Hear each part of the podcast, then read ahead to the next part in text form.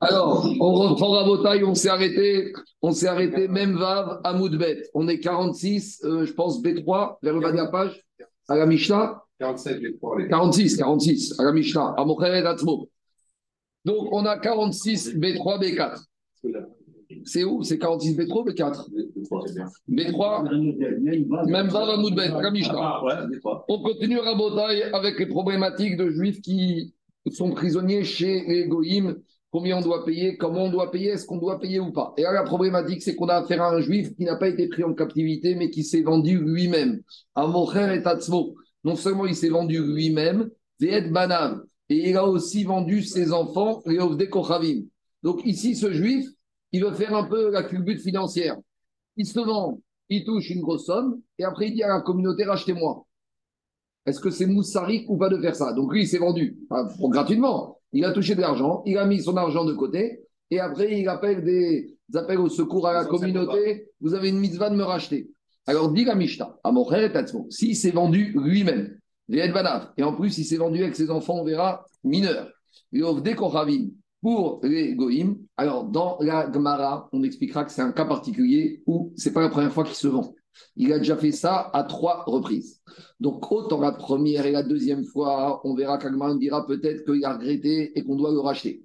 Mais passer trois fois Khazaka qui fait ça exprès pour gagner de l'argent et après il pense qu'à combien il va racheter. Donc, les Rachamim te disent En Podin Auto. On ne peut pas le racheter. Alors pourquoi Mi pene tikkun C'est parce que si ça commence comme ça, il va se vendre toutes les semaines, on va le racheter, il va s'enrichir, Et donc là, il y a une grande marque Est-ce que quand la Mishnah nous dit on ne le rachète pas, et ça revient à la question qu'on a posée ce matin, le Meiri te dit c'est pas qu'on ne le rachète pas, il y a un issour à le racheter. Même si maintenant on a un juif qui vient qui dit bon, mesquine, le pauvre, il est en prison, il regrette, on va lui dire monsieur, la première fois, je veux bien qu'il regrette. La deuxième fois, je veux bien te regretter. La troisième fois, c'est pas t'as de la peine. Tu vas prendre de tes deniers. Assour de le racheter d'après le meilleur. On continue. Aval, mais Podim et Abanim, Mais on pourra racheter les enfants petits après la mort du père. C'est-à-dire qu'une fois que le père est mort, on verra que les enfants, ils n'ont rien demandé, ils n'ont pas voulu se vendre. Il y aura une mitzvah de les racheter. Et même si le père les a revendus trois ou quatre fois parce qu'ils n'ont pas la main, on verra qu'est-ce que ça change du vivant du père ou de la mort du père. Diragmara Maravasi. Ravasi explique à Mishnah avec ce que je vous ai déjà dit, à quel dans quel cas la Mishnah apparaît qu'on ne le rachète pas quand il s'est vendu même volontairement à des goïms, Veshana, Veshiresh c'est parce qu'on est dans un cas où ce monsieur s'est déjà vendu préalablement à trois reprises. Donc, la Mishnah n'est pas dans ce cas-là. Donc, cette Mishnah intervient avant les Mishnayot d'avant. Dans les Mishnayot d'avant, on avait un juif qui avait été pris en captivité. Et avec tout ça, contraint et de force, on avait dit qu'on ne va pas payer n'importe quelle somme. Mais ici, on va encore plus loin. C'est lui-même qui s'est mis dans cette situation. Et à partir du moment où lui-même s'est mis dans cette situation, alors on peut estimer qu'une ou deux fois, il a fait des bêtises. Mais passer trois fois, Razaka, Rabotai, que ici c'est volontaire. Donc à partir du moment où c'est volontaire, on doit, on doit le racheter. Mais le Khatam Sofer, il déduit d'une chose ici, que par, par contre, la première et la deuxième fois, on a l'obligation de le racheter. C'est-à-dire que même si la première et deuxième fois, on pourrait dire à ce juif, mais qui t'a demandé de faire ça, on n'est pas obligé de te racheter,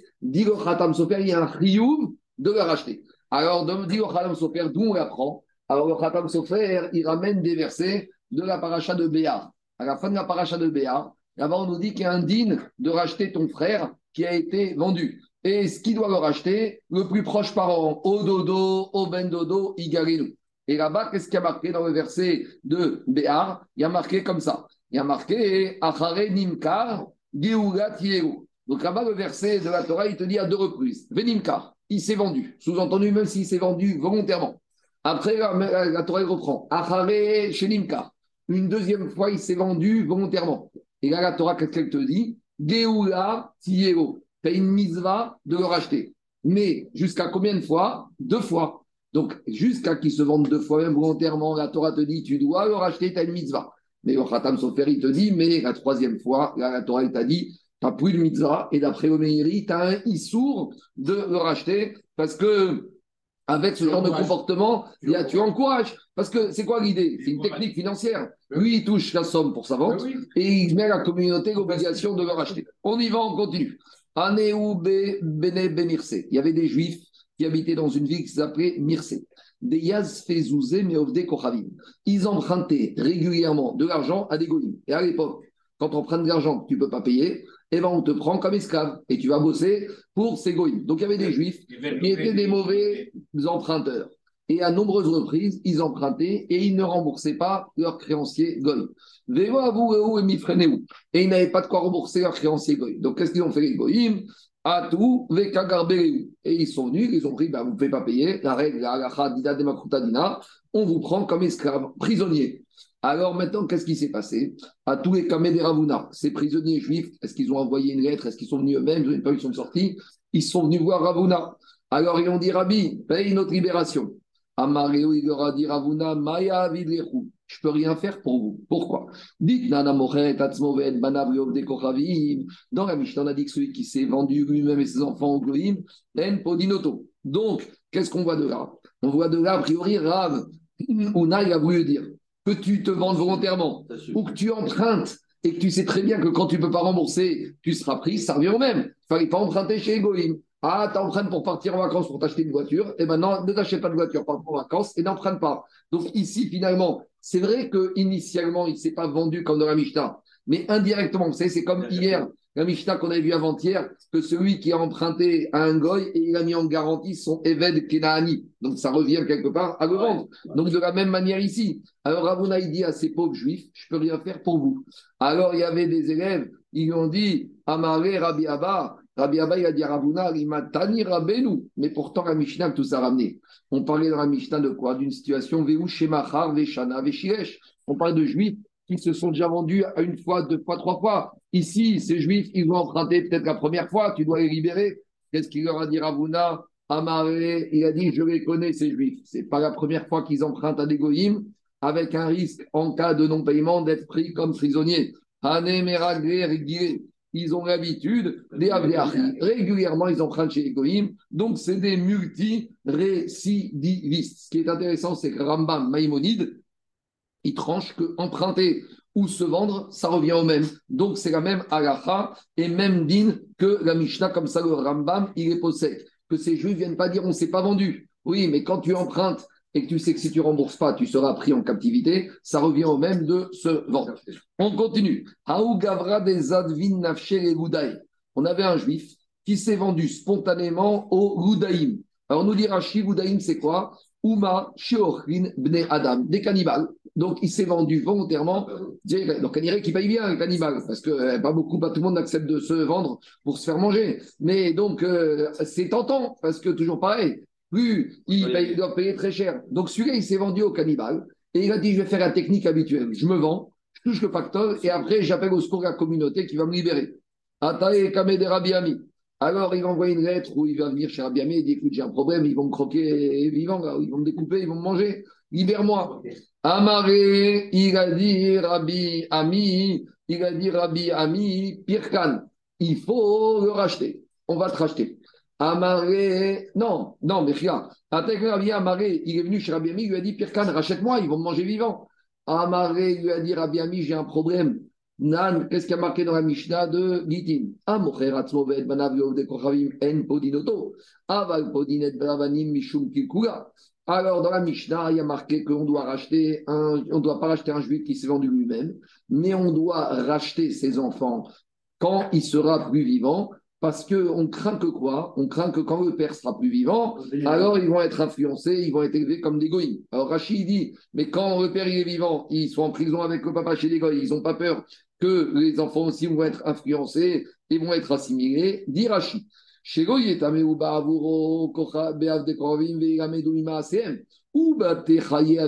leur père est vivant avec eux en prison, on n'a pas peur. Pourquoi? Donc, Rashi explique comme ça que quand le père est vivant, s'il a ses enfants avec lui, il va les protéger de toute assimilation chez les Ma chaîne, quand le père est mort, il n'y a plus personne pour les protéger. Alors maintenant, le Khatam Sofer, il pose une question, il dit Je ne comprends pas. Si on a un père qui est sans scrupule pour se vendre lui et ses enfants au Goïm, C'est quoi cette idée de dire qu'on fait confiance au père? On a minimum un père qui n'a aucun scrupule. Et on te dit, il n'a aucun scrupule, mais quand ses enfants vont être avec lui en prison, il va les protéger de la Vodazara, de la cache-route, des harayot. C'est n'importe quoi. Et le Khatam Sofer, il pose la question et il répond pas. Il reste Sarir Iyun Gadol. Il a dit ce Rachid est très compliqué.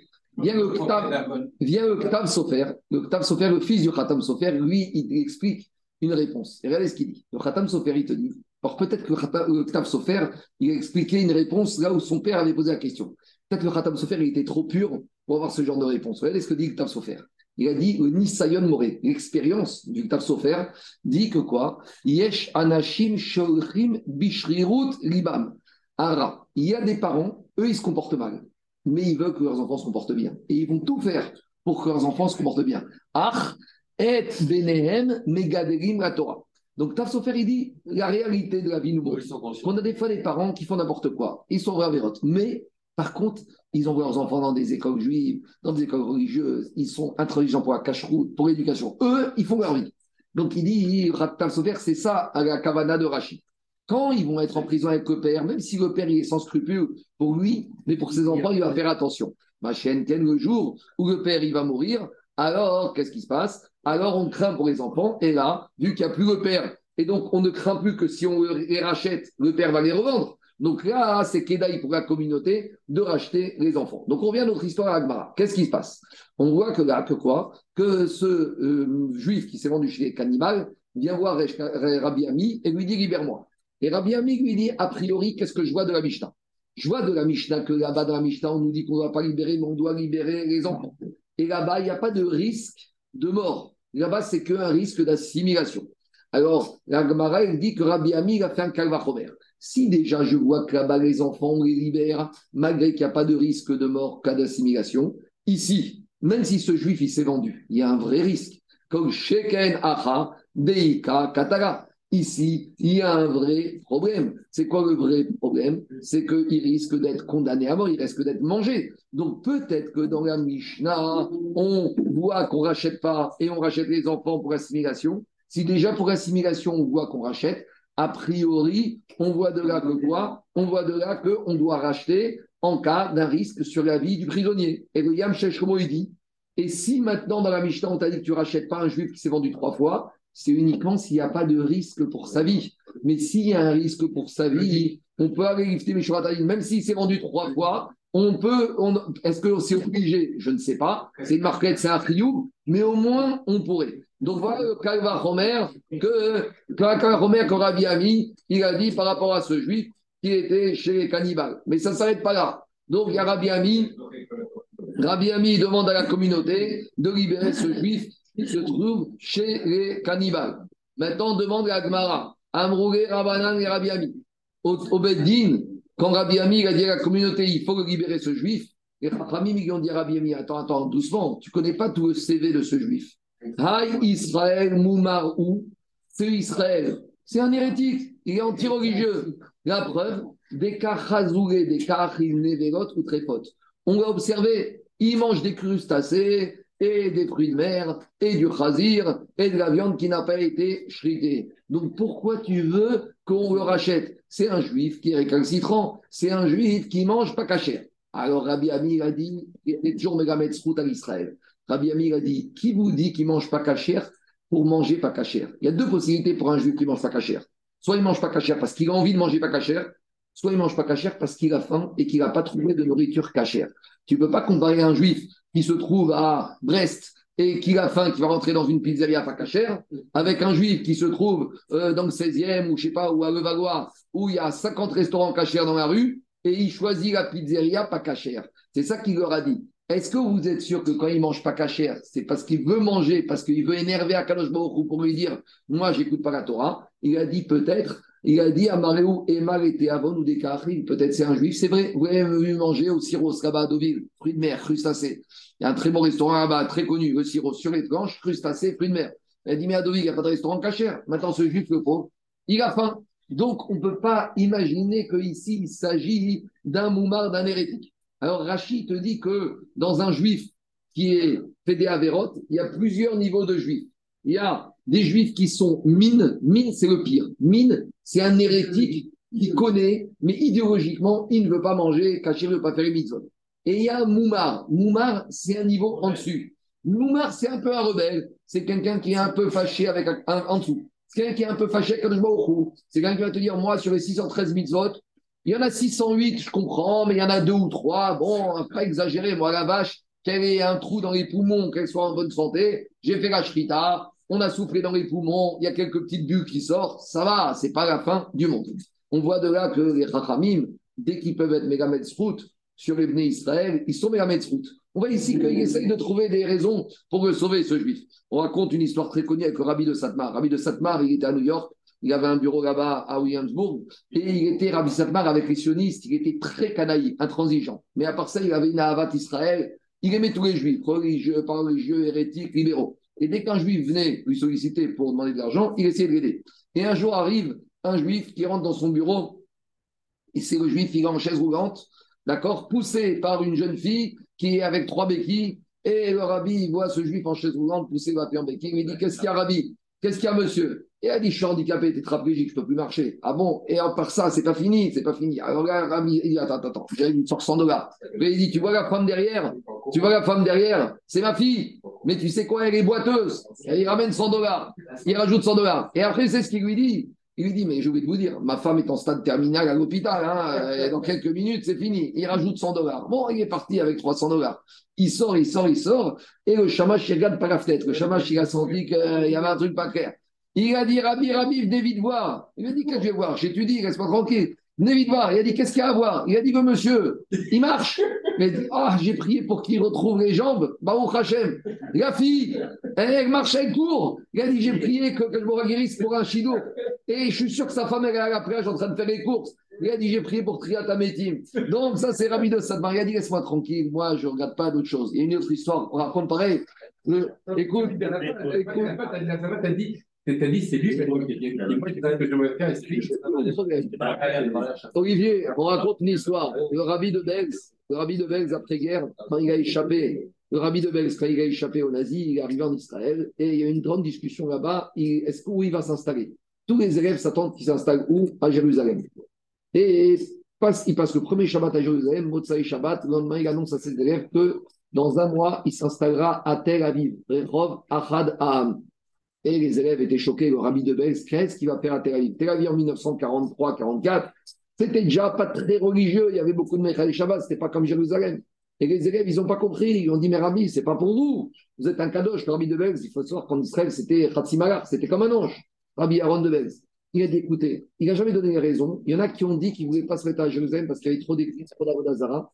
Et qu'à l'époque, je dis bien à l'époque, à Tel Aviv, même aujourd'hui, il n'y avait pas d'église, il n'y avait pas d'Avodazara. Et à Tel Aviv, il n'y a pas d'église. Tel Aviv, c'est la première ville juive, 100% juive. Maintenant, il y a autre chose. Mais à l'époque, il n'y avait rien de tout ça, et plus que ça. Il y avait énormément de chassidim qui habitaient à Tel Aviv. Donc, il habitait à, habitait à Tel Aviv, jusqu'à aujourd'hui, 45 Il y a une petite maison. Les chassidim de Belz, ils ont, gagné, ils ont gardé cette maison, ils n'ont jamais voulu la vendre alors que ça vaut une fortune, parce que ce rabbi s'est installé. Arrive le premier Shabbat, le rabbi de Belz, il sort de la synagogue, et qu'est-ce qu'on voit?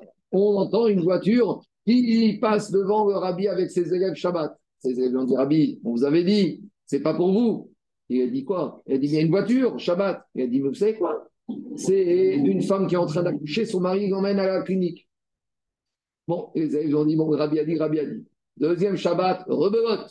À nouveau, ils sont de la synagogue, deuxième voiture qui passe, à nouveau, les élèves disent Rabbi, on t'avait prévenu. Deuxième fois, tu vois bien, c'est pas pour toi, le Shabbat. Il a dit, je vous dis, c'est un mari qui amène sa femme à. Encore? Oui, encore. Très bien. Troisième Shabbat, rebogote. À nouveau, même situation, il sort de la synagogue et là, qu'est-ce qui se passe? Euh, À nouveau, une voiture. Le rabbi, il dit à nouveau, c'est une femme qui accouche. Là, il y a un chassid, il a dit là, et je, veux voir par mes yeux. Le chassid, il prend un vélo, il se met à courir derrière l'ambulance, l'ambulance, et il arrive où elle s'arrête l'ambulance, euh, la voiture, devant la maternité. la troisième fois, il a vu de ses yeux que c'était une femme qui a accouché. Alors il a dit, Rabbi, je vous avais dit, faut toujours juger un Ben Israël, les kaf, zérout, d'après la, vision la plus favorable du monde. Donc c'est ce qu'il dit Rabbi Ami ici. Vous voyez manger des crustacés et de la viande pas cachère, euh, Olivier, d'accord, il a faim. Alors les élèves ils lui ont dit Ils ont dit Rabbi, ça, ça passe plus. On l'a vu la semaine dernière, il était dans la rue, il y a 10 pizzerias cachères. Et laquelle il choisit? La pizzeria pas cachère. Même prix, même qualité, même terrasse, tout était pareil. Donc pourquoi ce juif-là, il a choisi d'afka la pizzeria pas cachère alors qu'à condition égale de prix, de qualité, de décoration, d'installation, de confort, c'est la même chose. Ça prouve qu'on a affaire à quoi? Ça prouve qu'on a affaire à un juif qui est idéologiquement anti. Si il a le choix, on peut imaginer qu'il a faim, il a une faiblesse, il a etc. Mais là, c'est pas idéologiquement, ici, c'est Bégoufo qui veut manger pas cachère. Alors, qu'est-ce qu'il dit, Rabbi Ami? Alors, il a dit, si c'est comme ça, Zil, je peux rien faire pour lui. Et même si je voudrais faire, l'eau des pertinards, les Rachamim, ils ont mis une amende, ils ne me laissent pas lui payer pour le racheter. Donc, c'est très fort ici. Ici, on voit que c'est pas qu'il n'y a pas de mitzvah, c'est que même s'il y a un juif de bonne volonté qui veut donner de l'argent pour le libérer, alors que, on parle d'un juif qui risque d'être mangé tout cru par des goudaïm.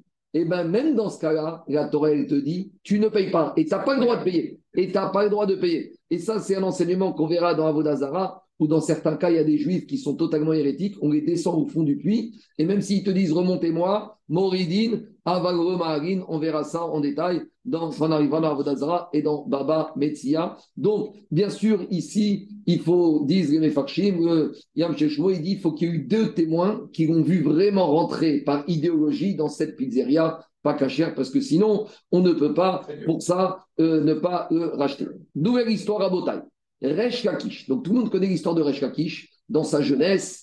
Et donc, quand il était dans, un, dans sa vie d'avant, Resh Kakish, c'était le chef des brigands, le voleur en chef. D'accord? C'était un truand, un voleur. Et puis tout le monde connaît l'histoire. Il a vu Rabbi Yochanan, il a fait Tchouva, il est devenu Resh Kakish, celui qu'on connaît. Et Agmar nous raconte une histoire. Il y a une marcoquette dans les Rishonim, Achronim. Quand est-ce que cette histoire a eu lieu? Est-ce que cette histoire a eu lieu quand il était encore brigand ou cette histoire a eu lieu quand il avait fait Tchouva? Alors il y a deux versions, on va voir les deux versions. Resh Kakish Zavin Nafshe Egudae. Resh Kakish, il s'est vendu de lui-même au cannibale. Qu'est-ce que fait Resh Kakish chez les Alors, revêt Tosot en haut à gauche, il te dit Kodem, Shechazar et Moutab. Cette histoire a eu lieu avant que Resh Kakish il fasse Tchouva, Demish Stama, Waya, Mezalzel, Beatzobeka. Parce que Tosot te dit comme ça un brigand, un voleur, c'est quelqu'un qui aime l'argent. Donc, de son vivant, c'est inimaginable qu'après qu'il ait fait Tchouva, Resh Kakish il ait pris le risque de mettre sa vie en danger pour de l'argent. Puisque maintenant, Resh Kakish il a dépassé toute cette problématique d'argent. Donc, dit Tosot, c'est Vadaï que pour prendre le risque, parce que c'est quoi la technique? Tu te vends au cannibale, il paye très très cher, et puis après, tu essaies de t'échapper ou d'une manière ou d'une autre t'en sortir. Donc lui, dit Tosfot, pour s'être mis dans cette situation, Vadaï qu'il avait un atavisme exceptionnel, et donc on parlait d'une situation qui avait lieu quand? Qui avait lieu avant qu'il fasse Teshuva. Ça, c'est. Il y a des gens qui disent que l'Oudaï, c'était des gladiateurs. C'est-à-dire, parce que c'était du terme ludique. C'était des jeux de, il, s'amusait à manger des gens? Il s'amusait à manger des gens? Non. On les appelle mangeurs de gens, mais parce qu'ils tuer les jeux. Ah d'accord. Bon, en tout cas, Rashi, Rashi, Pshat, c'est Umash, Yochim, Adam. Hein. Alors, jusqu'à présent, Rabotai, ça c'est, Olivier, ça c'est Tosfot que cette histoire a eu lieu avant sa tchouva. Viens Ravia, Kovem Dimriavet, il dit non, pas du tout. C'était après sa teshuva et après sa teshuva, pourquoi il a fait ça? Pourquoi il a fait ça? Pourquoi il a fait ça, Resh Parce qu'il a voulu, c'était une technique, une stratagème pour devenir prisonnier et pour essayer de les faire disparaître. Il a vu que maintenant c'était une nation qui était des, des, malades mentaux et qu'il fallait tout faire pour les faire disparaître. Et on va voir qu'il va y arriver. Donc ici, il a été Moseratzmo pour sauver le peuple juif de ces cannibales. Et le Eneliaou, il a dit Amishkan al c'est une sorte de teshuva. Il a voulu faire un tikkun. Il a dit J'ai tellement volé de mon vivant. Et on sait que quand un homme y vole, il doit rembourser. Et le problème des voleurs, c'est des fois, ils ne savent même pas à qui rembourser. Et donc, qu'est-ce qui se passe? Quand on ne sait pas à qui rembourser, par exemple, il y a des fois des gens, ils font des poches dans les synagogues. Et après, ils viennent, ils disent bah, Je veux faire tchouva. Il dit Mais à qui t'as volé? Il dit Je ne sais pas, j'étais au vestiaire, euh, je me suis servi. Alors, dans ce cas-là, on lui dit Tu mets au rabbin, tu mets pour la communauté, et tu vas faire ta kapara comme ça. Alors, le il dit que lui, il avait tellement pris à la communauté Resh qu'il voulait se sacrifier pour récupérer cet argent de la communauté et essayer de les faire disparaître. Donc, c'est une sorte de tikkun. En tout cas, voilà qu'il se met en route et il se vend chez les cannibaux, chez les cannibales, chez les Houdaïs. Alors, avec lui, quand il s'est vendu, il a pris avec lui un petit sac. Shakir Un sac, et dans le sac, il y avait deux choses. Il y avait une espèce de petite motte de laine, quelque chose de très léger, et au fond, il y avait des pierres. Explique le Rachash pourquoi il a pris deux choses. Parce que bien sûr, quand il arrive en captivité chez les Goudaïm, ils vont fouiller, ils vont lui dire qu'est-ce que tu as. Quand ils vont ouvrir le petit sac avec en haut une petite motte de laine, ils vont dire une motte de laine, c'est pas dangereux, c'est pas une arme, il va rien nous faire avec, on va laisser. Mais en fait, en dessous, il avait caché une pierre. Et pourquoi il a fait ça? Parce qu'il a dit Amar, je a dit comme ça, Mirez, ils ont une agacha, les cannibales. C'est quoi? Yome Batra, le dernier jour avant qu'ils te mangent, le dernier jour de ta vie avant qu'ils te mettent à manger, qu'ils vont te manger, ils veulent faire tes dernières volontés. En gros, ils ont une sorte de euh, conscience morale de dernière minute et ils se disent comme ça pour avoir un capara, pour pas qu'on soit trop, entre guillemets, qu'on culpabilise qu'on ait mangé un être humain, le dernier jour, on va lui faire tout ce qu'il a envie qu'on lui fasse, on va le faire kiffer. C'est une sorte dans leur tête, c'est après, ça leur donnait une petite légitimité pour avoir le droit de manger la personne. Donc il a dit Reshkish comme ça. Yoma débattra, Kok minayu toutes les choses qui demandent le futur condamné, le futur croqué, alors on va lui faire adamé, afin que que le bon Dieu nous pardonne de l'avoir mangé. Yoma Batra. Donc le dernier jour, ils arrivent, les cannibales, ils vont dire Chakish, aujourd'hui, ça y est, on a préparé la sauce, on a préparé le méchoui, le barbecue, c'est ton tour. Alors ils ont dit avant qu'on te mette à cuire, qu'est-ce que tu veux qu'on te fasse? Laissez-moi, je vais vous attacher à une chaise. Laissez-moi vous attacher à une chaise. C'est mon kiff de vous voir un peu prisonnier le dernier jour avant que vous massacrez. Et chacun qui était à une chaise, donc il les a mis séparés, à tour de rôle, il y en a un qui est rentré dans le bureau et il a accroché sur une chaise. Et chacun qui est rentré dans la chaise, il prenait son sac. Mais au fond du sac, il n'y avait pas qu'une mode de laine, il y avait une pierre. Donc avec la pierre, hop, un coup avec la pierre sur le visage du chaldéen et à chacun, avec un coup de pierre, il arrivait à le tuer. Le problème, c'est qu'au moment où il le tuait, le chaldéen qui était en train de mourir, ses dents étaient grincées, et ceux qui étaient dehors, ils avaient l'impression qu'il était en train de rigoler, donc, ou qu'il est en train d'expirer. Donc, ils ne voulaient pas que les Chaldéens qui étaient dehors, qui allaient rentrer chacun à leur tour, ils puissent le soupçonner de tuer leur ami. Donc, qu'est-ce qu'il a fait? Amaré, Achouché, Kamechabi, tu es en train de rigoler? Akate, Pashkecha, Gabe, Palga, Dechiata. Alors, je vais, il lâche un demi-coup. Avec un demi il peut arriver à l'achever. Donc, en gros, il a donné un coup et demi de pierre, et avec ce coup et demi de pierre, il a réussi à tous les achever. Kadrinu, Kureu, Nafak, Veata. Et il a réussi à tous les tuer, et il est sorti. Alors, d'après Tosot, c'était avant qu'il fasse Chouva, il a tout gagné, il a touché une grosse somme, et il s'en est sorti. Et d'après Rabbi Akohen c'était après qu'il ait fait Chouva, il a réussi, Mitzvah, à sauver le peuple juif. Ça, c'est l'histoire de Resh Lakish. Je ne vous cache pas, quand je l'ai lu hier matin, bon, euh, je n'ai pas tellement compris que nous qu'est-ce qu'il nous voulait Agmara avec cette histoire. Maintenant, je vais vous lire le Khatam Sofer que je vous ai envoyé. Et vous voyez le Khatam Sofer, comment il a lu cette histoire. Donc, le Khatam Sofer, je l'ai dans mes mains, je l'ai envoyé sur le WhatsApp. On va lire dans le texte. Donc, qu'est-ce qu'il dit dans le texte? Donc, c'est la colonne de gauche. Zavin. Amer Amru Chachamenu Zichonam Livracha. Il y a marqué dans la Gemara de Brachot, Leolam Yagiz Yetzer Tov a Yetzer Ara. Il y a marqué qu'un homme, lorsque il y a Yetzer Ara qui commence à l'embêter à le prendre, il doit énerver le Yetzer Ara avec le Yetzer Tov. Il doit toujours faire que le Yetzer Tov, le bon penchant, va l'emporter sur le Yetzer Alors, dit Agma, ici, l'être humain, n'arrive pas à faire ça, le juif, qu'est-ce qu'il fait? Alors là-bas, il est marqué, il y a un Torah, il faut qu'il étudie la Torah. Deuxièmement, si maintenant il étudie la Torah et le Etzerara, il est encore là, qu'est-ce que dit l'Agmara Alors il craque Shema. Il va faire Shema Israël, Kabbalatong Machut Shamaim, et normalement Yetzerara va le calmer. Demande l'Agmara. Et si après Kriyat Shema, le Yetzerara ne le calme pas, Iskorgo Yamamita. Il faut qu'il pense au jour de sa mort. Et là, normalement, ça doit le refroidir. Parce qu'il va se dire, maintenant, j'ai peut-être euh, kiffé momentanément, mais après 120 ans, on doit donner des comptes. Donc, normalement, alors ça, ça va le calmer. Ça, c'est la méthode de l'Agmara. Vous savez ce qu'elle demande, les Rachamim J'ai parlé de cette dracha il y a quelques semaines à Sodafichit. Les Rachamim posent la question pourquoi d'abord avoir recours par l'étude de la Torah pour les Sahara, puis, si ça ne marche pas, faire le Kriyat Shema, puis, si ça ne marche pas, rappeler au jour de la mort T'as qu'à envoyer le missile atomique dès le début. Dès que les Sahara t'embête, rappelle-toi du jour de la mort. Pourquoi d'abord on fait cette étape? Ça aurait été plus pratique. Dès que le problème arrive, à la base, tu lui envoies un missile atomique. Dès qu'il y a un début de révolte, il vaut mieux, plutôt de calmer avec un peu des, des tanks ou des missiles, t'envoies une bombe atomique. Ouais, les médecins, ils n'aiment pas ça, ils te laissent souffrir, galérer. Donne des, une grosse dose d'antibiotiques dès le début, et comme ça, tu es tranquille. Le meilleur antibiotique, Daniel, contre les Sahara, c'est quoi? Iskorgo Yamamita. Ça, c'est la question qui pose le Khatam Sofer ici. Et qu'est-ce qui répond le Khatam Sofer? Venir, Iskorgo Yamamita. Venir. Et Khatam Sofer, c'est la question qui pose d'une autre manière. Khatam Sofer, il dit la solution de dire, de menacer en premier la personne avec le jour de la mort, c'est pas une menace suffisamment sérieuse. Vous savez pourquoi? Des adraba. Parce qu'il y a des gens chez qui, quand tu leur rappelles le jour de la mort, au lieu d'en prendre du moussard, et au lieu de faire tes chouvas, qu'est-ce qu'ils vont dire? Ils ont de la graisse sur leurs entrailles. Qu'est-ce qu'ils vont se dire? On va mourir bientôt? Alors j'en profite. Profite, mange, chata, bois, imacharnamut.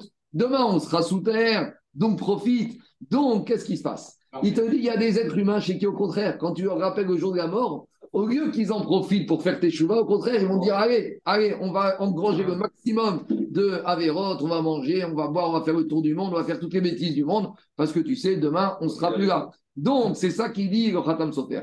Les Af avec Kriyat Shema. Donc, d'abord, ça ne sert à rien de rappeler le jour de la mort si après, avant, tu n'as pas un travail préalable.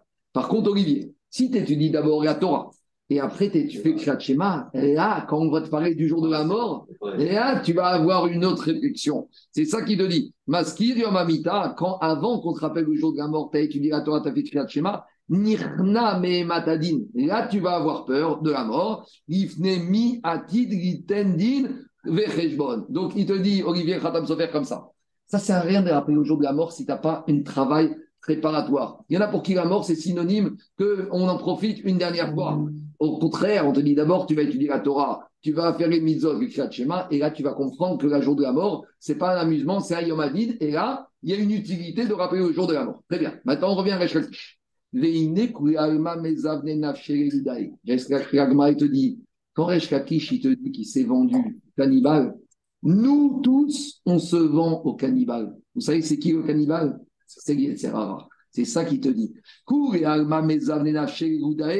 Et le Yetzerara, qu'est-ce qu'il nous mange? Bassar Adam. Le Yetzerara, il nous mange, nous. À Yetzerara, à Metpatpet à Adam. Le Yetzerara, il nous séduit. Mais Pitotav, avec toutes sortes de plaisirs dans ce monde. Pourquoi? Pour nous manger, nous. Donc ici, comme ça, il te dit l'histoire de Resh peut-être qu'elle s'est passée de façon réelle, mais le drage de cette histoire, c'est que nous, ça nous paraît aujourd'hui une histoire de fou, il n'y a plus de cannibales de nos jours. Mais le plus grand cannibale qui existe, c'est notre Yetzerara qui n'a qu'une envie, c'est de nous manger tout cru. Et de la même manière que les cannibales, ils séduisent la personne qui se vend avec une grosse somme d'argent, de la même manière que les il vient nous séduire avec toutes sortes de mirages et toutes sortes de promesses, qu'aider les Et Bassov. Et à la fin, comment on va échapper à ce cannibale, à ce Yetzerara Adam Comment on échappe à lui? Ou Palga, avec un coup et demi. C'est quoi le Torah Le premier coup qu'on doit se prendre, c'est le Rimouda Torah. Deuxième coup, Kriyat Shema, Sheu Akar et Malamid Aoudayaze. Comme on vient de voir dans la la Torah et le Kriyat Shema, c'est ce qui permet de tuer ce cannibale. C'est qui le cannibale? C'est Yetzerara. Et le dernier demi-coup, c'est lequel? C'est quand on est proche de la mort, quand on est quasiment achevé, que nos dents, elles grincent encore. Ou palga ou yom amita shiurak palga. Le souvenir de la mort, c'est bien, mais c'est que la moitié qui permet de faire tes chouvas. Mais ça dit qu'il Kakish. Mais on voit que dans l'histoire, que Resh Kakish, au début, il a donné un coup. Il a pensé qu'avec un coup, il allait en finir. Oui, parce que pour Resh Kakish, juste avec Torah, Kriyat tu fais chouvas. Pour Resh Kakish, tu n'as même pas besoin de rappeler Iskor Yom Amita. Ça dit Kakish, mais Akar, Ishona, Shue, Sekatora, Kvarmet, Venistare, Kayetserara. Pour Resh Kakish, il n'y a pas besoin de donner le deuxième demi-coup et demi. Avec un seul coup Torah au mitzvot, ça suffit. Ou Pashke, Palgas, Karatioranita, lui, il n'a plus besoin de rappeler au jour de la mort, Kigo Yatsaïrke. Donc, Moshe Katou, Mori Beafka. Alors, Khatam Sofer, il rappelle toujours son maître, c'est Faire Afka, Ramnatan Adler. Il a dit Inena Zakanti Goyadati Yom Moti. Yitzhak Avinu, il appelle Esav. Et qu'est-ce qu'il lui dit? Yitzhak Avinu Esav Parashat Todot. Inena Zakanti. Voici que je viens, deviens vieux. Lo Yadati Yom Moti. Je ne connais pas le jour de la mort. Qu'est-ce qu'il a voulu dire par Yitzhak? Yitzhak Avinu, il ne savait pas quand est-ce qu'il allait mourir, bien sûr qu'il savait. Il a voulu dire Pirouche. Lo Utzrarti Yaskir Yom Amita Leolam.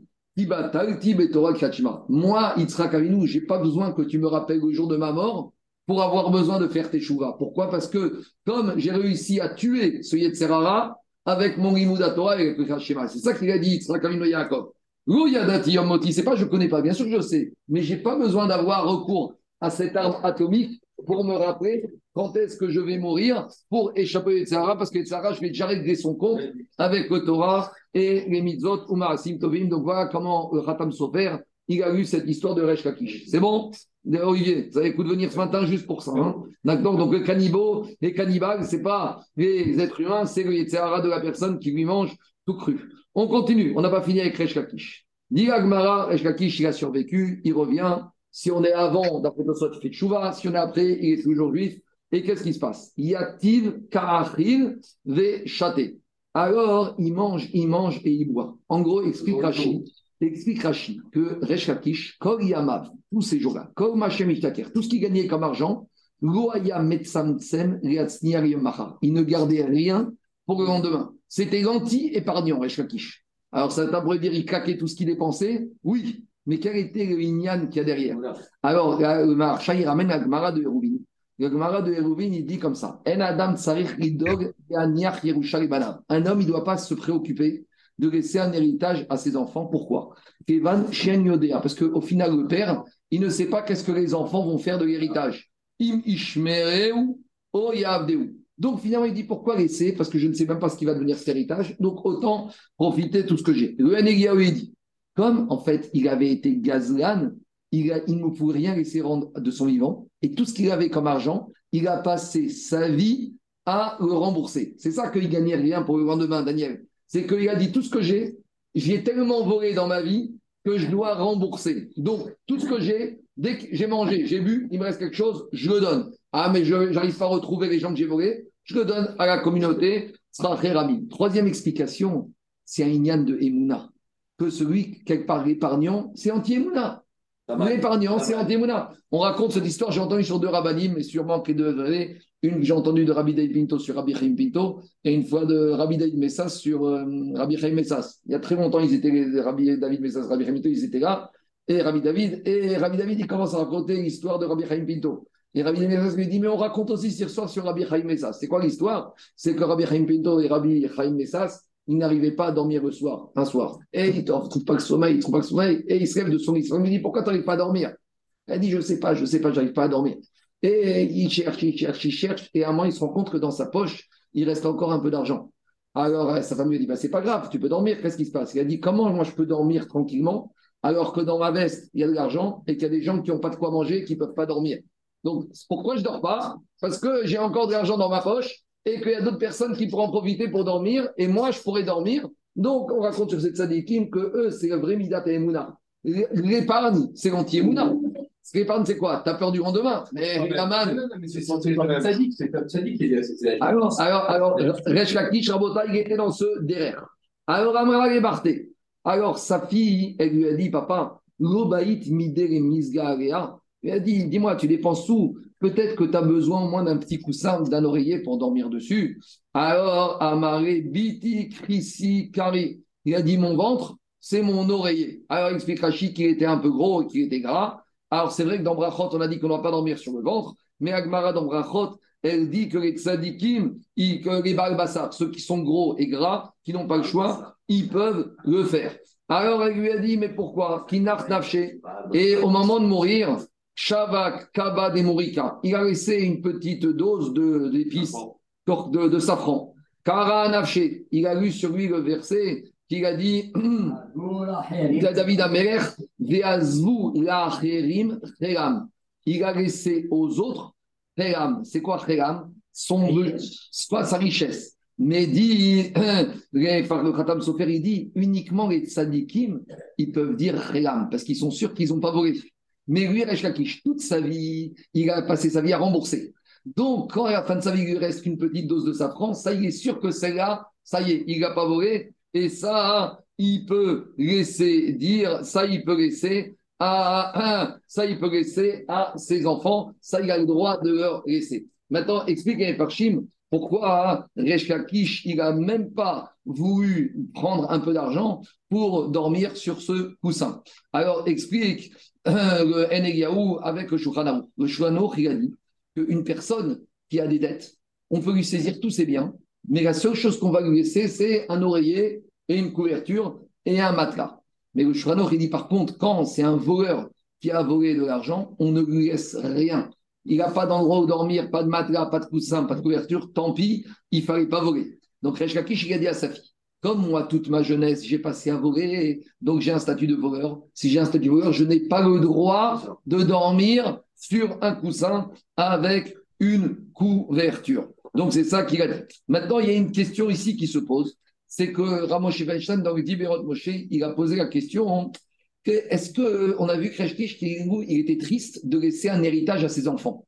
Alors, c'est quoi ce Inyan? Pourtant, dans l'Agmara, il y a marqué que quoi? Dans l'Agmara, tu as marqué que Reshkakish, Shachar Moto, quand il est mort, il a laissé un enfant qui était orphelin. Vous savez, c'est la fameuse histoire avec Rabbi Yochanan Reshkakish, que Rabbi Yochanan, il a tué euh, Reshkakish, et qu'après, Reshkakish a laissé un enfant orphelin. Et que la femme de Reshkakish, qui était sur Rabbi Yochanan, lui a dit Dis-moi, aussi l'enfant, tu vas le tuer? Alors, en tout cas, là-bas, on voit de là que quoi On voit de là que Réchiche, est mort, il a laissé un enfant orphelin.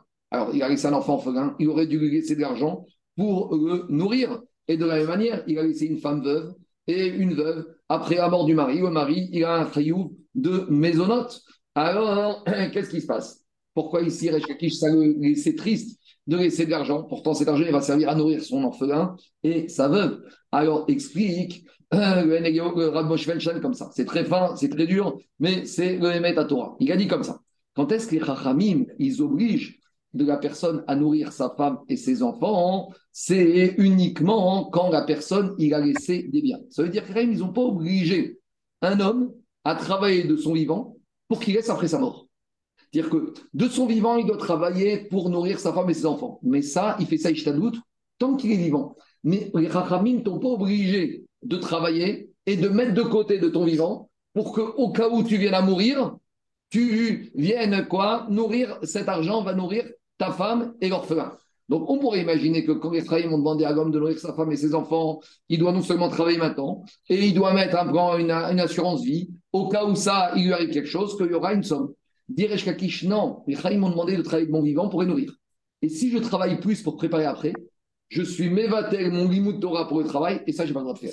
Donc c'est ça qui l'a dérangé. Il a dit si quelque part je laisse, ça veut dire que j'ai délaissé le limut Torah pour travailler un peu plus, mais je n'ai pas l'obligation de nourrir, de travailler de mon vivant pour laisser après mon vivant. C'est pas mon problème. Ça, c'est le problème d'Akadosh Baruchou. Il est homme manot. Voilà pourquoi Reshkakish, ça le rendait triste. C'est qu'il s'est dit peut-être que j'ai trop travaillé. Et en ayant trop travaillé, je n'ai pas assez étudié la Torah. Et ça, c'est assourd parce que euh, la Torah, elle t'a demandé, elle t'a donné le droit de ne pas étudier pour travailler, pour les nourrir de leur vivant, mais pas, j'ai pas l'obligation de mettre une épargne de côté pour après, après chacun son niveau. Ramosh il parle aussi d'une chéra, quelque part, est-ce qu'on a le droit de prendre une assurance vie? Est-ce que c'est Ishtadrout C'est pas Ishtadrout Est-ce que de nos jours, ça s'appelle Ishtadrout Est-ce que c'est Kapne Amana? Bon, il faut se connaître. On n'est pas des magachim, ceux qui sont magars peut-être. Il faut connaître son niveau de Emouna aussi. Ça fait partie aussi de ça. Il y a toute une chéra de Ramosh Est-ce que c'est Moutsarik de prendre une assurance vie ou de cotiser ou mettre de l'argent épargné de côté Est-ce que c'est pas quelque part un manque de Mouna, sachant ce qu'on vient de voir? Tout ça en vue parce qu'on se doit d'aider les, les, les, autres tout le temps et c'est la volonté principale. Oui, mais du vivant, tu as un de nourrir ta femme et tes gosses. Mais, je parle des. En en plus.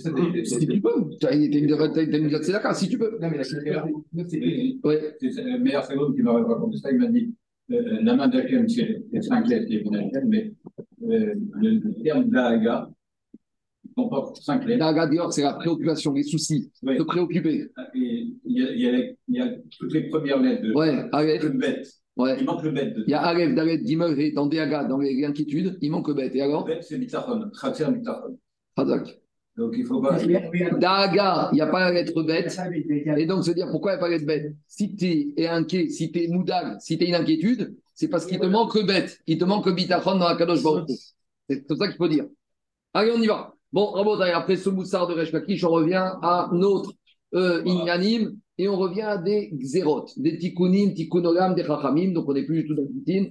Donc on a commencé avec les Tikkunolam à cause des Gitin, et on commence. Maintenant on continue, on sait qu'on n'a pas le droit de vendre des terrains en Israël à des Juifs, à des Goyim.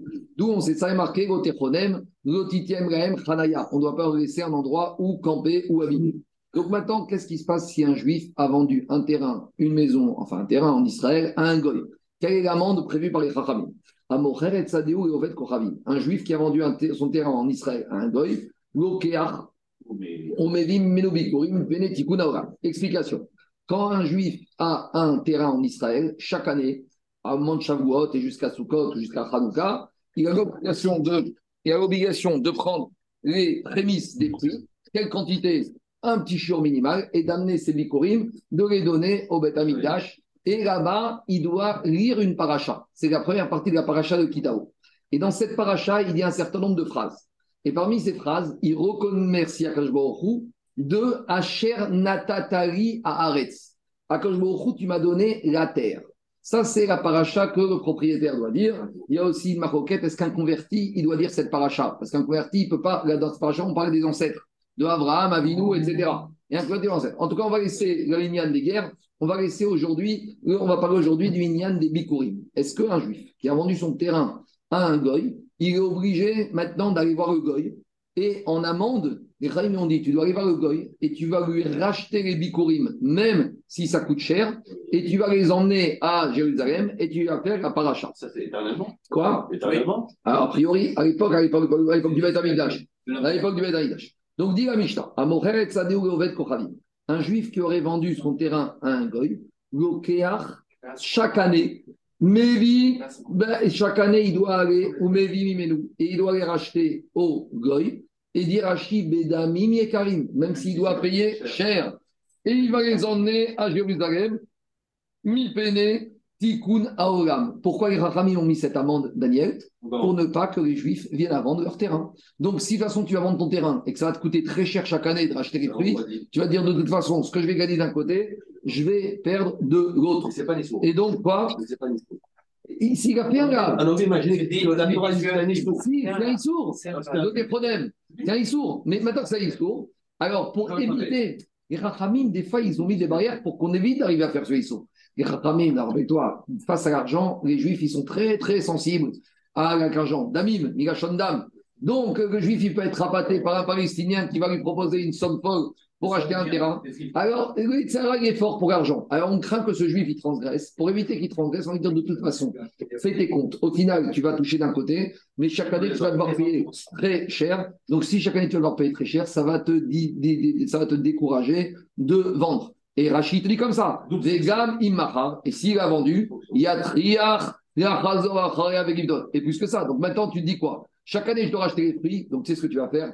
Tu vas aller voir pour lui racheter le terrain. Parce que quand tu es locataire et que chaque année tu payes un loyer et qu'il t'augmente le bailleur le loyer, à la fin, tu en as marre. Donc, qu'est-ce que tu vas faire? Tu vas dire soit tu déménages, mais ici, c'est difficile de déménager. Donc, tu vas dire, je vais tout faire pour racheter l'appartement. Je vais tout faire pour acheter le terrain. Donc, c'est une takana des rachamim Daniel, pour éviter qu'il vende, et que même quand il a vendu, pour se dire que finalement ça va me coûter quoi? À vie, je vais devoir payer ces bikurim une fortune, donc je vais payer pour les racheter. C'est bon? C'est clair ou pas? Ça, c'est le tikkun à Olam. Maintenant, explique le euh, le Yoshua, que quand il les rachète et qu'il les amène au Beth Amikdash, il ne peut pas dire la paracha. Parce que qu'est-ce qu'il va dire? Asherna Tatari, mais j'ai plus de terre.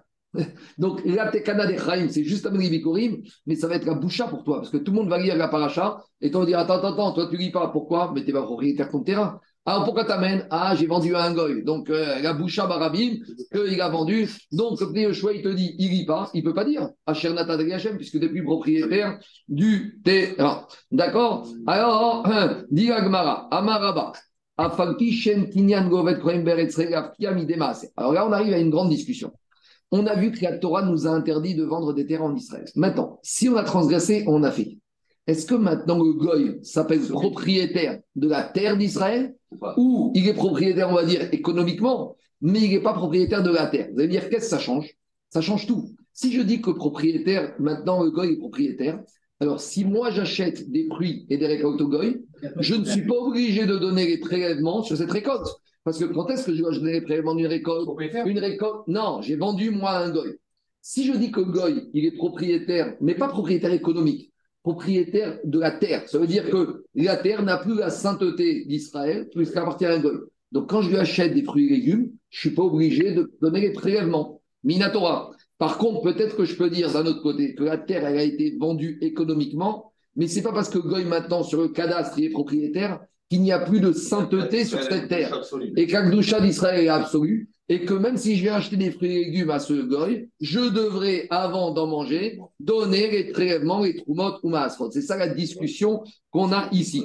Alors, ici, disent mes parchim, on ne va parler ici que de quelques mitzvot liés à la terre d'Israël. On va parler des bikurim, des prémices, des trumot ou maasrot, des euh, prélèvements, des dixièmes gatrouma. On va parler aussi du PA, le coin du champ. Mais il y a d'autres mitzvot qu'on ne parle pas. Par exemple, la Oria. La Oria, on n'a pas travaillé, prendre, profiter des fruits des trois, quatrième années. Si j'ai vendu un terrain à un goy et que j'achète des fruits de la trois premières années, est-ce que j'ai interdit de manger ou pas? Là, le din de Khadash, la nouvelle école qu'on ne doit pas manger avant le 15 Nissan les problèmes de mélange vignoble avec les céréales. Tout ça, on n'en parle pas ici. On va se concentrer aujourd'hui sur les bikurim, trumot ou maasrot. On y va. Dit En fait, la discussion ici à Marava. Rabbi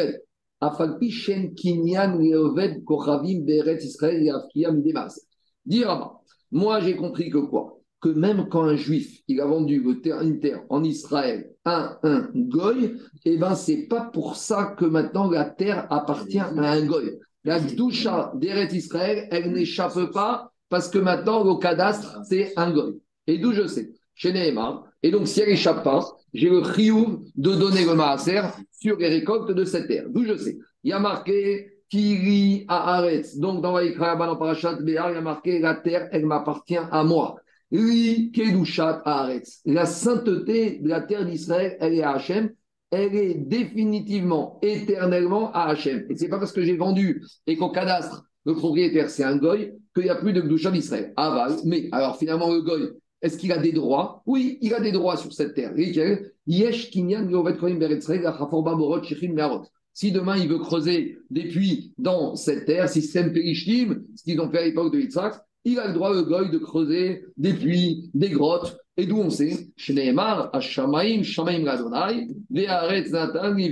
La terre, elle appartient au ciel, mais le ciel appartient à Hachem, mais la terre, il l'a donnée à Adam. C'est qui Adam? Bne Adam Arishon, au descendant de Adam Arishon.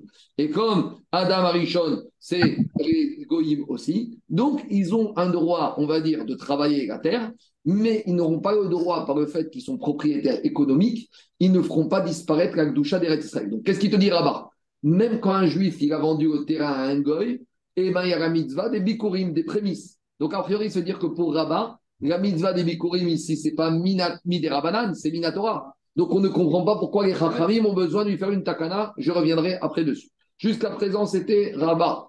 Les Rabbi Gezer. Mais Rabbi Gezer, il n'est pas d'accord. Il te dit au contraire.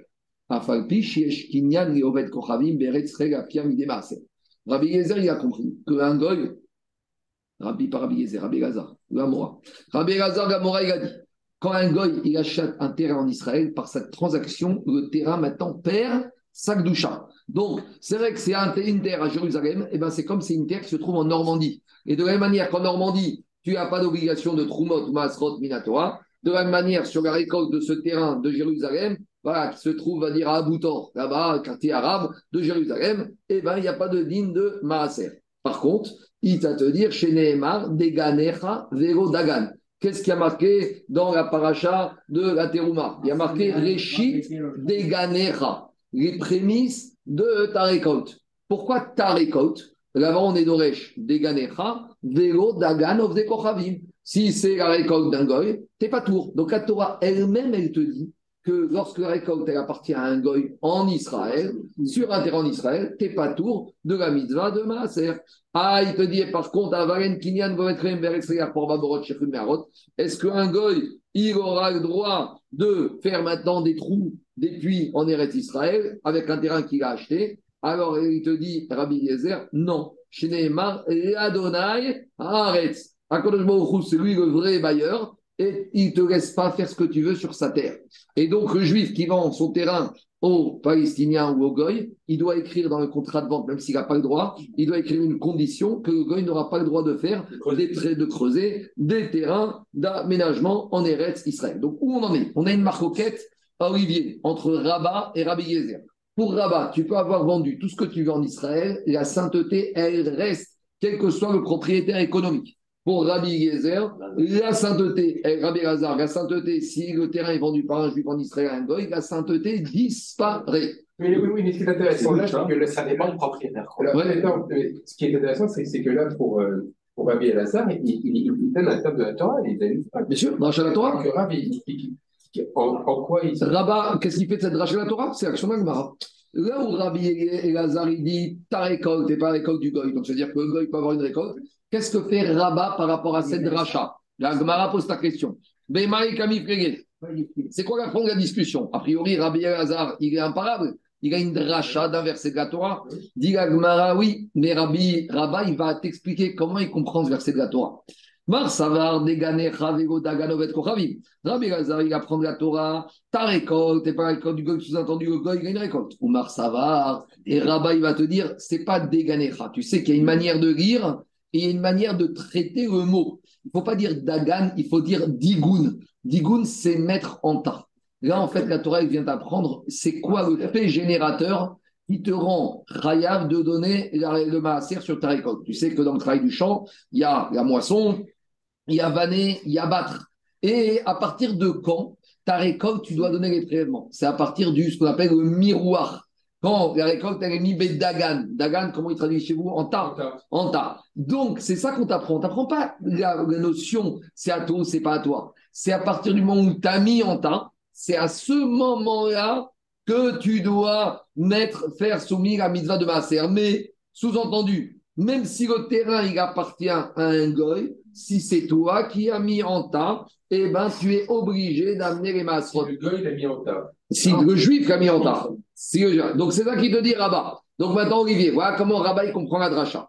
Pour être soumis à l'obligation des maaserot, le digoun, la mise en tas, doit être fait sous l'autorité d'un juif, quel que soit le propriétaire du terrain. Même si le propriétaire du terrain, c'est un goy, ce qui compte pour Rabat, la Torah n'a pas parlé de propriété ici, au cadastre. Elle t'a parlé de monsieur qui fait le dagan, qui met en tas. Ce qui est important, c'est à qui appartient cette récolte au moment du dagan. Je donne un exemple. Un gars, il a acheté un terrain en Israël, mais il te dit, moi, je pars en vacances pendant deux ans, et c'est toi qui vas avoir la récolte pendant deux ans. Donc, qui va mettre en tas? C'est toi.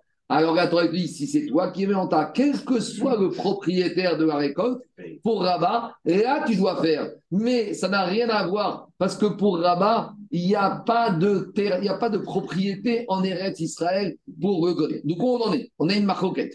Pour Rabat, le Goy ne devient jamais propriétaire, ne peut pas enlever la Kisha d'Israël, alors que pour Rabbi Elazar, oui, le Goy, s'il est propriétaire, tu n'es pas soumis à la mitzvah maaser parce que la Torah dit Deganecha Vero Dagan.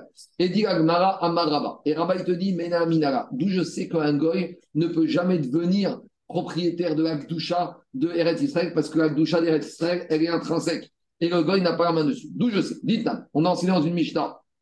Tout le monde connaît ce din que quand tu as un coin du champ d'Israël, il y a des règles. et à trois règles. Tu dois laisser un coin du champ. Les gens que tu as oubliés, tu ne dois pas revenir. Et les quêtes, celles que tu as laissées tomber, tu ne dois pas les ramasser. Maintenant, qu'est-ce qui se passe? Dans la mission, on te dit, on est en Israël, on a un coin, on a un, champ où on a le shira.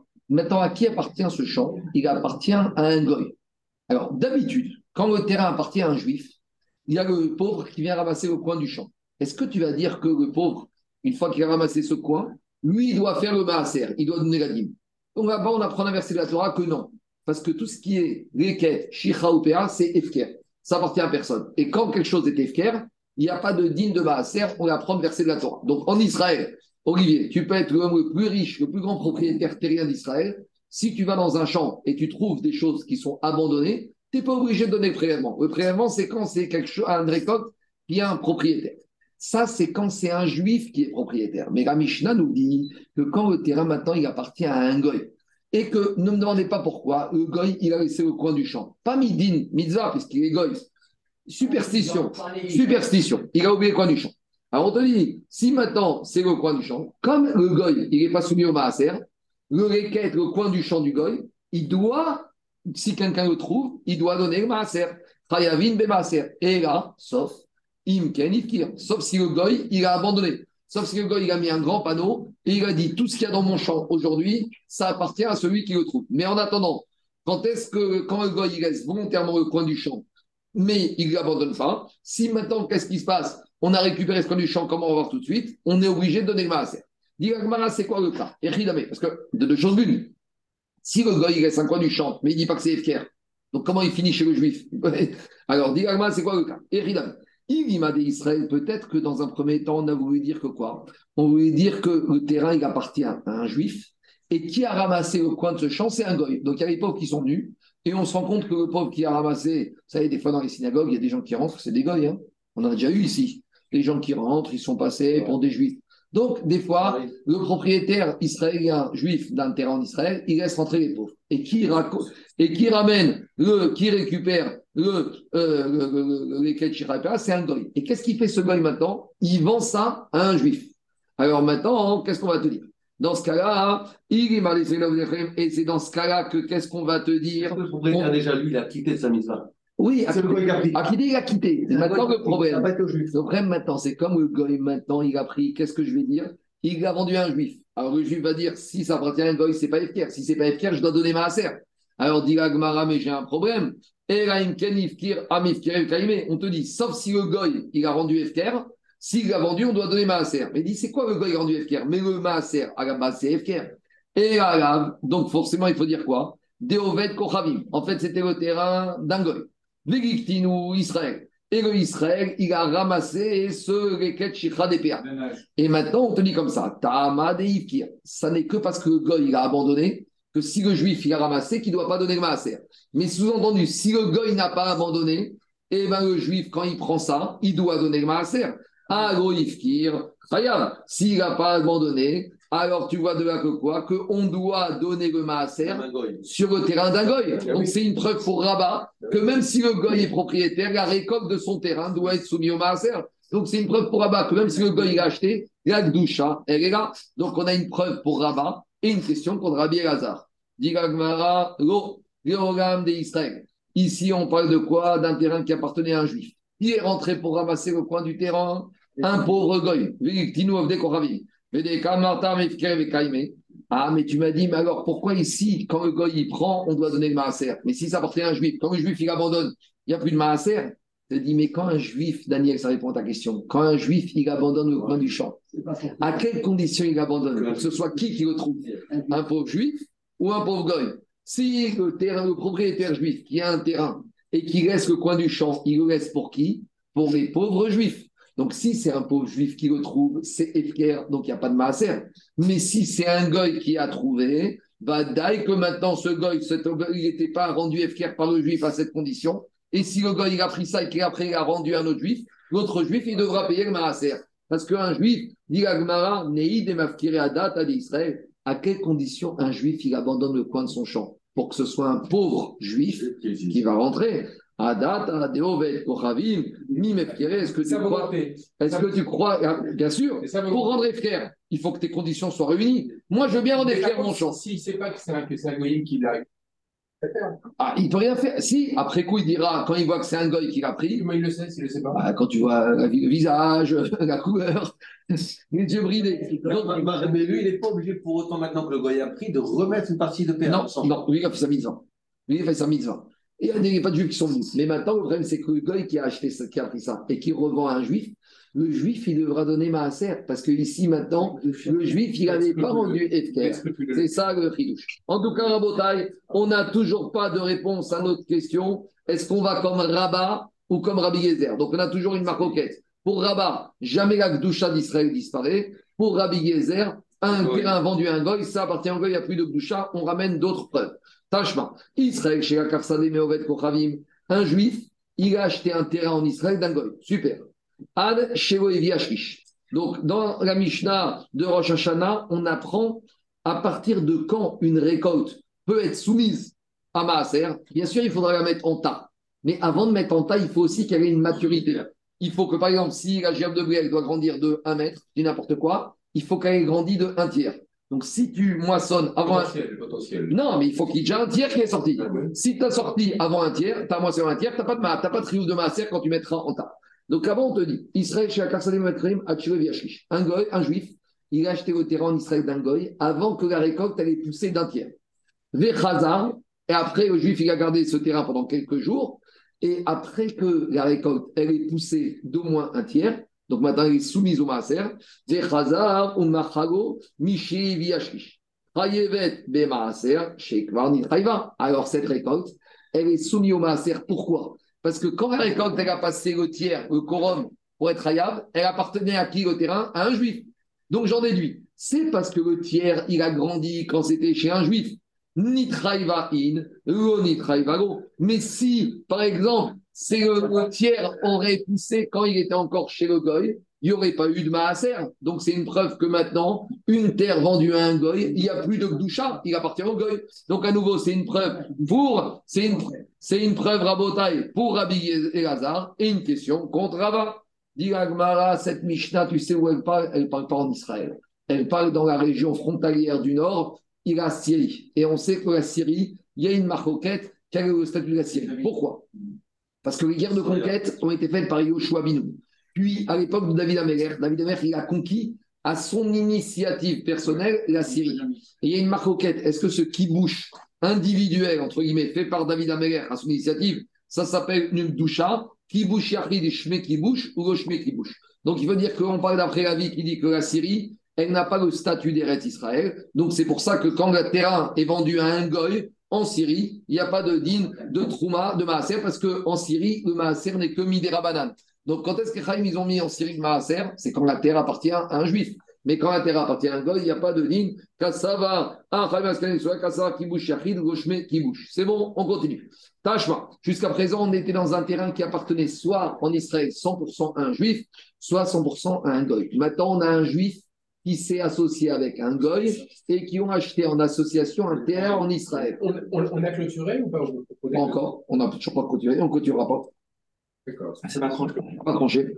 Parce que là, comment l'invitation elle arrive et qu'on est quand même euh, et tu as quand même dit comme que si cette procédure d'attirer pour ici, c'est pas pas kadosh.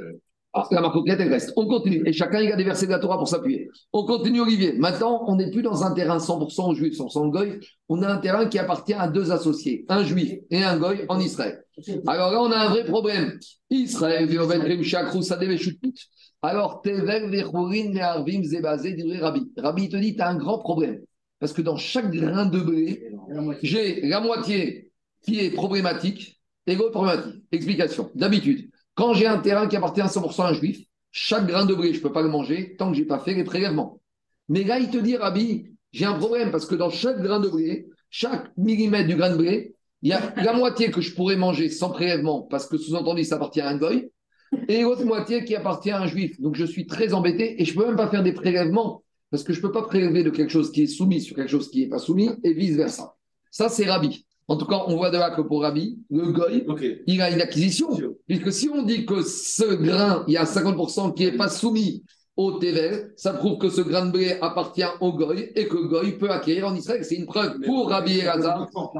Économiquement, on n'a jamais dit le contraire. Mais si on dit que c'est Tevel, c'est que c'est Kadosh, c'est pas Kadosh. On a dit que c'était soumis ou pas au Mais si on te dit que c'est Tevel. Mais il est bloquant, lui. Il est bloquant, mais en attendant, si c'est Même s'il n'était pas soumis, le fait qu'il bloque les autres 50%, Non, de, deux choses. Une. Si je dis que Goy, il ne peut pas acheter, il est propriétaire de la valeur économique, mais en attendant 100% du blé, il est, comment s'appelle, il est soumis, donc je prélève pour cette récolte, je compte des dommages le Goy, mais je peux prélever.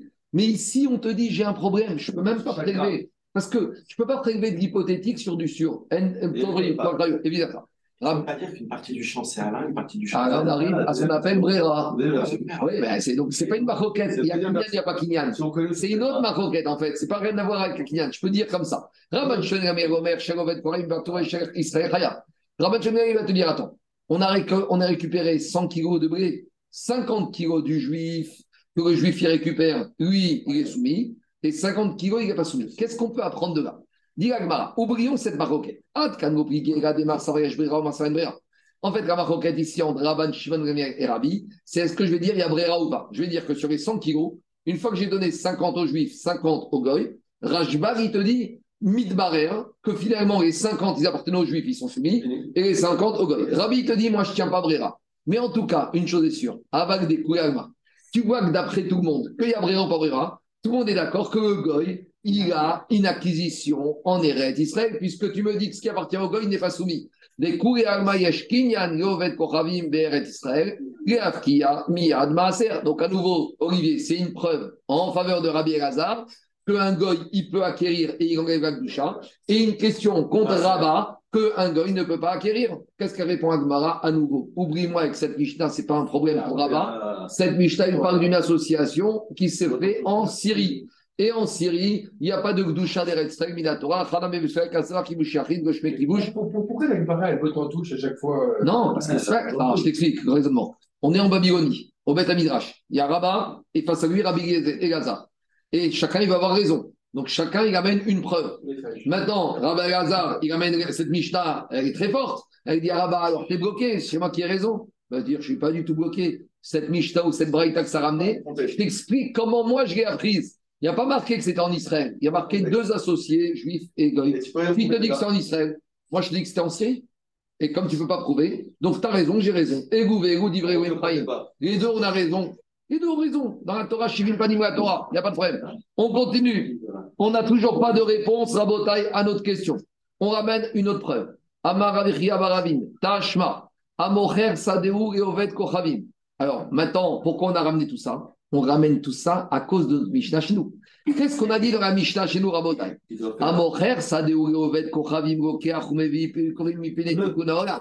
Donc maintenant, la preuve, elle est très forte. Dans notre Mishnah, on te dit un juif, on a commencé avec ça la Mishnah, un juif qui a vendu son terrain à un goy, on oblige le juif à payer au prix cher et bikurim pour être sûr qu'il ne va plus revendre, aucun juif ne va vendre son terrain à un goy.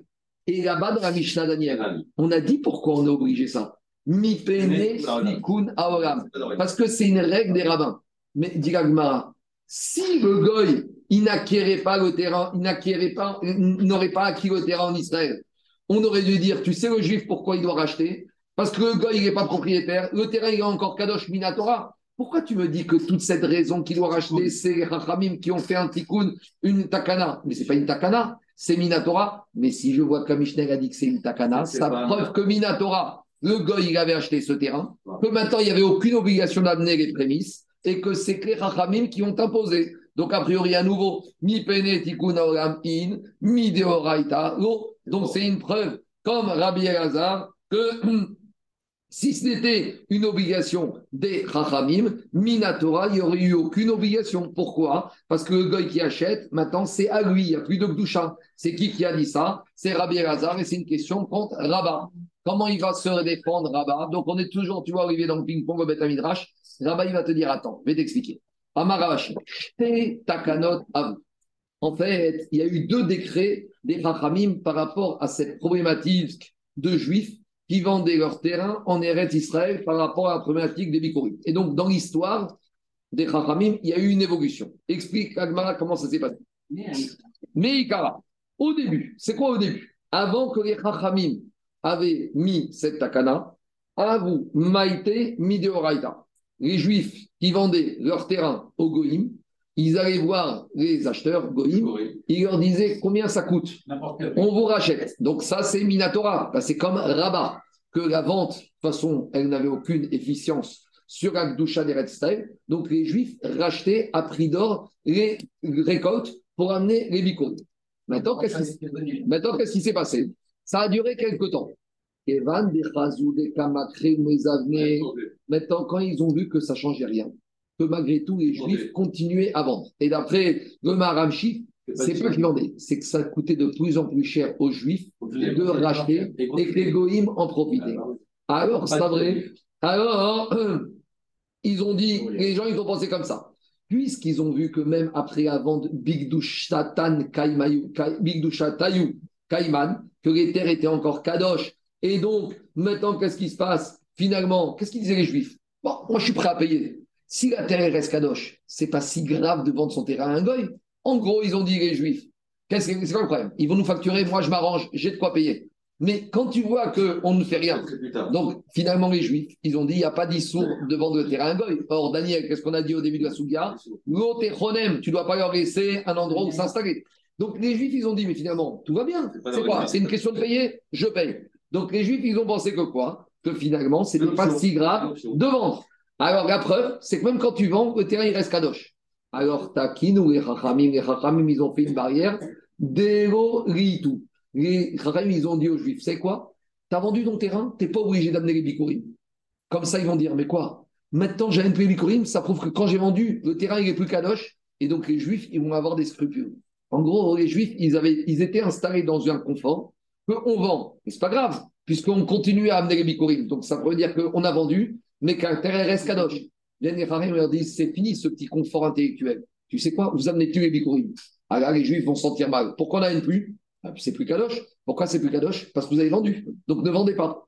Donc pour sortir de ce confort intellectuel, les Rachamim, ils ont été métaken. Vous n'amenez plus les prémices. Comme ça, vous allez culpabiliser et c'est très bien. En culpabilisant, c'est la garantie que vous n'allez plus vendre. Alors ça, c'était la deuxième étape. Mais donc première étape, les Rachamim, au début, ils ont dit vous vendez, mais vous rachetez à prix d'or, c'est Minatora. Deuxième étape, quand ils ont vu que les Juifs, ils disaient ben, c'est pas grave si on vend, ça reste Kadosh, alors ils ont continué à vendre alors que le but des Chaim n'était pas qu'ils vendent. Donc, deuxième étape, ils disent c'est quoi? C'est pas Kadosh. Comme ça, vous allez bien culpabiliser et vous vendrez plus.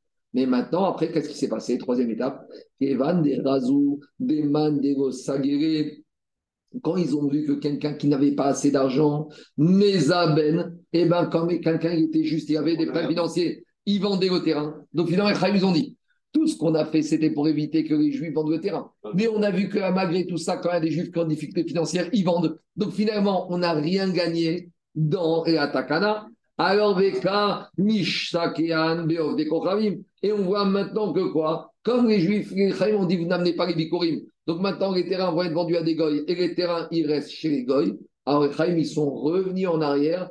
Adar Ils ont dit, vous devez amener les bikurim.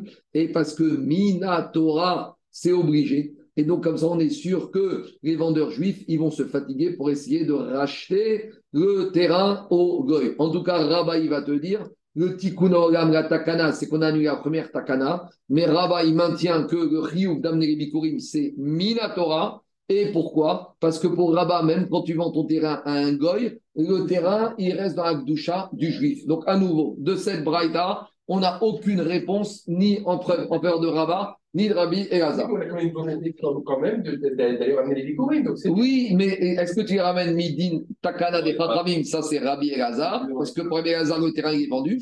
Rabat, il te dit, c'est pas une volonté des Chachamim. Il y a eu à un moment une volonté des Chachamim, mais Chachamim se sont rendus compte qu'en volonté, elle ne servait, entre guillemets, à rien. J'entends, mais pourquoi tu les ramènes? Parce que c'est Minatora ou c'est une injonction des Chachamim J'ai pas fini. On avance encore un tout petit peu après on arrête. Digagmara Itma. Maintenant, on n'a pas tranché, mais vu qu'on a fait ça, on a parlé de ça, on va ramener à une deuxième discussion. Quand tu achètes un terrain, mais pas le terrain, tu achètes la récolte du terrain, est-ce que ça veut dire que tu achètes que la récolte, mais le terrain ne t'appartient pas Ou vu que tu as acheté la récolte, momentanément, le terrain, il t'appartient Vous allez me dire, mais ça change quoi cette discussion? Je veux dire ce que ça change. C'est que quand tu amènes les prémices, tu dois lire la paracha. Et dans la paracha, qu'est-ce que tu dis Tu remercies Agmorou qui t'a donné cette terre. Donc, si je dis que quand j'achète la récolte, j'achète pas la terre, je ne peux pas lire la paracha, parce que je ne suis pas propriétaire terrien. Mais si je dis que c'est vrai que je ne suis pas propriétaire terrien, mais en attendant, tant que j'ai les fruits, pour l'instant, j'ai le terrain, donc je peux lire la paracha. Donc, cette discussion nous semble un peu surréaliste. Mais à l'époque, c'était une chance de pouvoir lire la paracha de Bikurim. Et c'est ça la discussion. Est-ce que tu vas avoir ce droit, cette chance de prendre ton micro au Beth Amigdash et de lire la paracha de Bikurim On va dire attends, attends, attends, toi, tu n'es pas propriétaire, tu n'es que acheteur de la récolte et tu ne peux pas lire la paracha Shanatatari, c'est ça la discussion. Itma, Amocher, Sadeo et Perot. Donc là, Rabotai, ça peut être entre un juif et un goy, mais ça peut être entre deux juifs. Parce que c'est un juif qui vend sa récolte à un autre juif. Alors, si maintenant on a vendu que la récolte, pour, on n'a pas vendu le terrain, on a vendu que les récoltes. Rabbi Yochanan Amar Meviv et Koré. Rabbi Yochanan, il te dit que malgré tout, celui qui amène les fruits, il peut lire. Shamar Meviv et no Koré. C'est quoi la discussion? Rabbi Yochanan Amar Meviv et Koré, Kinyan Perot, Kinyan Agoudame. Rabbi Yochanan te dit en attendant, quand tu achètes la récolte, c'est comme si tu achètes le terrain. Reshkaki Shamar Meviv Veno Koré, tu amènes, mais tu ne fais pas la kriya. Kinyan Perot, Gav Kinyan Dame. Avant de continuer, juste Rachid nous dit dans quel contexte on parle, regardez ce que dit Rachid. Rachid te dit à Mocher Sadeo les Perot, euh, à gauche. Perot a des et Donc, par exemple, quelqu'un il a acheté la récolte pour les 10 ans à venir. Donc pendant 10 ans, la récolte appartient à l'acheteur, et au bout de 10 ans, tout reviendra au vendeur. En gros, c'est un peu un démembrement de propriété, usufruit pendant 10 ans, et après, tout Maintenant, et dans la Gemara, la logique ici, c'est de dire que peut-être le fait que tu es usufruit, quelque part, tu es propriétaire de la nue propriété pendant ces 10 ans. C'est vrai qu'au bout de 10 ans, tout reviendra. C'est une sorte de vente à réméré. Alors, dit Agma, ou Bisman, Shen Noé Kama. On est à une époque, dans cette discussion, quand il n'y avait plus le jubilé. Parce que tout le monde sait que quand il y avait le Yovel, on avait expliqué Rambam, majorité des Juifs d'Israël, les terrains, de toute façon, ils reviennent à leur propriétaire. Et qu'est-ce que ça change?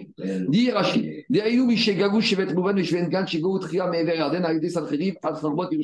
Quand le roi Sancheriv de Hachour est venu, il a commencé à exiler les deux premières tribus, celles qui se trouvaient mais vers C'est la paracha de la semaine prochaine. Vous savez qu'il y a deux tribus qui sont restées de l'autre côté du Jourdain et ils ont été punis. Parce que quand il y a eu Sancheriv, les premières tribus qui ont été exilées, c'est celles-là. Donc en étant loin des autres frères, ils ont tout perdu.